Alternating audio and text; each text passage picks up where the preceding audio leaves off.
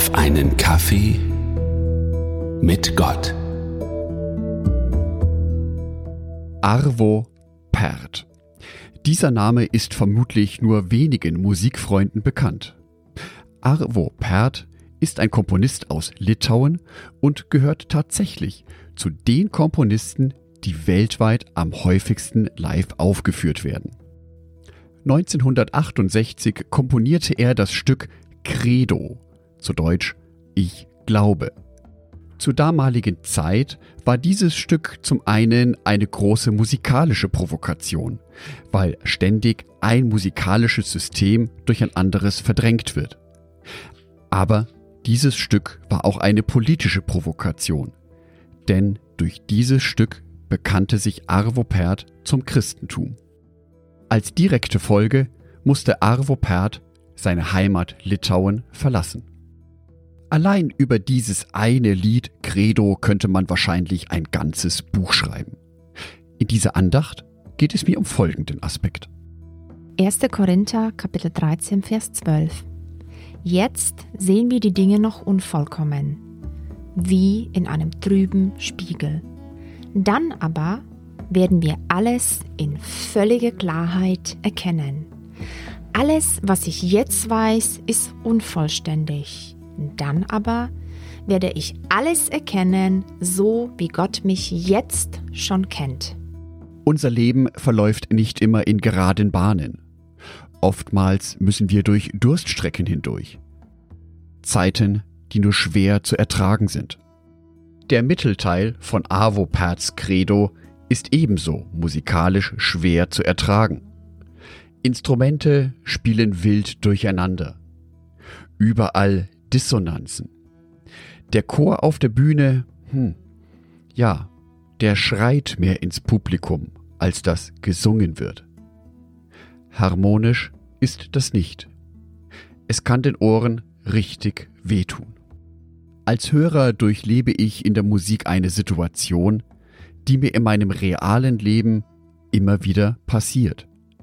In diesem Leben passiert es mir immer wieder, dass mir Situationen zu viel werden, dass alles schier auf mich einprasselt und ich mich gar nicht richtig schützen kann und mich eher so fühle wie eine Flipperkugel, die wild von links nach rechts hin und her geflippert wird.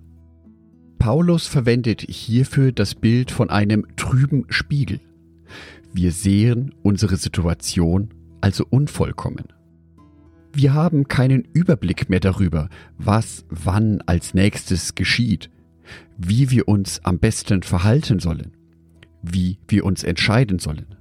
Um uns herum scheint dann alles dunkel zu sein und die Freude scheint gewichen zu sein.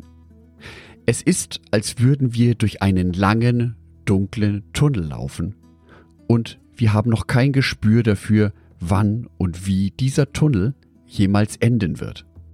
Musikalisch findet der Komponist Arvo Pärt eine geniale Lösung. Die Kontrabässe spielen einen ganz tiefen Ton.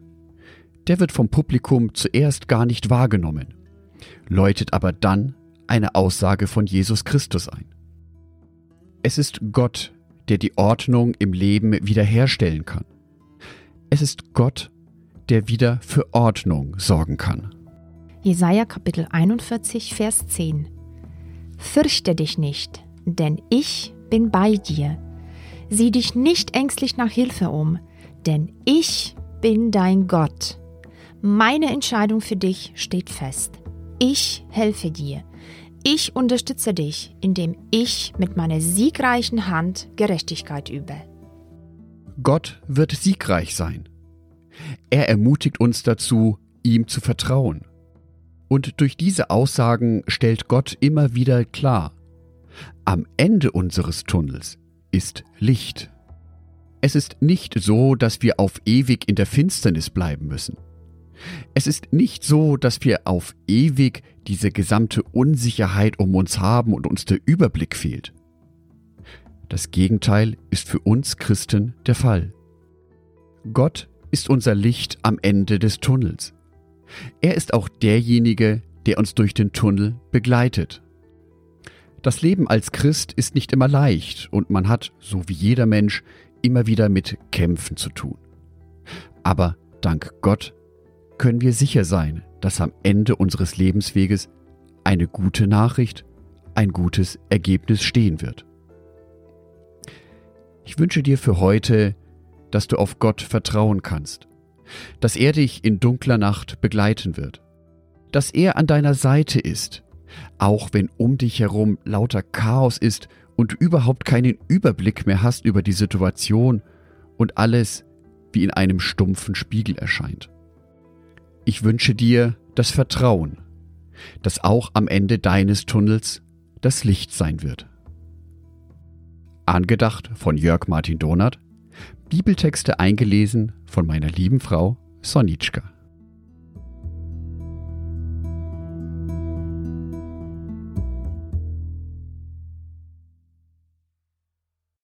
Ein herzliches Dankeschön an alle meine Patreons, die es mir ermöglichen, weiterhin den Podcast auf einen Kaffee mit Gott zu produzieren.